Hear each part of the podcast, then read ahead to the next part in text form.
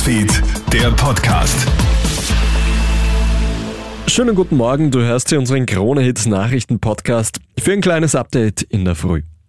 Innerhalb der ÖVP gibt es scheinbar zahlreiche hochrangige Stimmen, die sich für eine vorgezogene Wahl aussprechen. Sie fürchten offenbar, dass die FPÖ mit einem Sieg bei der EU-Wahl Schwung für die Nationalratswahl im Herbst mitnehmen könnte.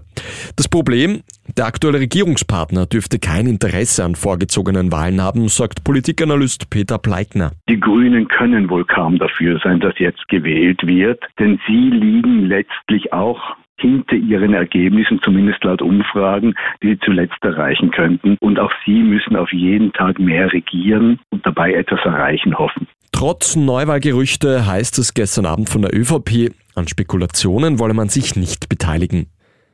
Am Frankfurter Flughafen werden heute mehr als 500 Flüge gestrichen. Davon ist Stand jetzt auch ein Flug von und nach Wien betroffen. Schuld ist eine Unwetterwarnung mit Schnee und Glätte. Theoretisch könnten im Laufe des Tages noch weitere Flüge von Wien betroffen sein. Informiere dich vor Abflug also über den aktuellen Stand. Auch wenn du eine Reise mit dem Auto Richtung Deutschland planst, fahr vorsichtig. Der Wetterdienst warnt vor Glatteis.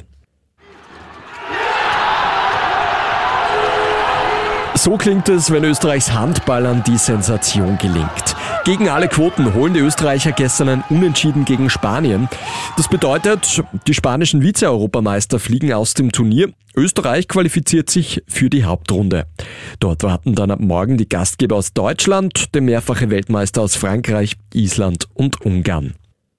Michaela Schifrin feiert gestern beim Flachau Nachtslalom einen emotionalen Sieg. Wenige Tage nach dem schweren Sturz ihres Freundes Alexander Amut Kilde in der Abfahrt von Wengen ist die US-Amerikanerin die schnellste. Schifrin baut dadurch ihre Führung im Gesamtweltcup aus. Beste Österreicherin wird gestern Katharina Liensberger als siebte. Ja, ich bin nicht ins Fahren gekommen. Also es waren doch Spuren da, die man gut treffen hat müssen.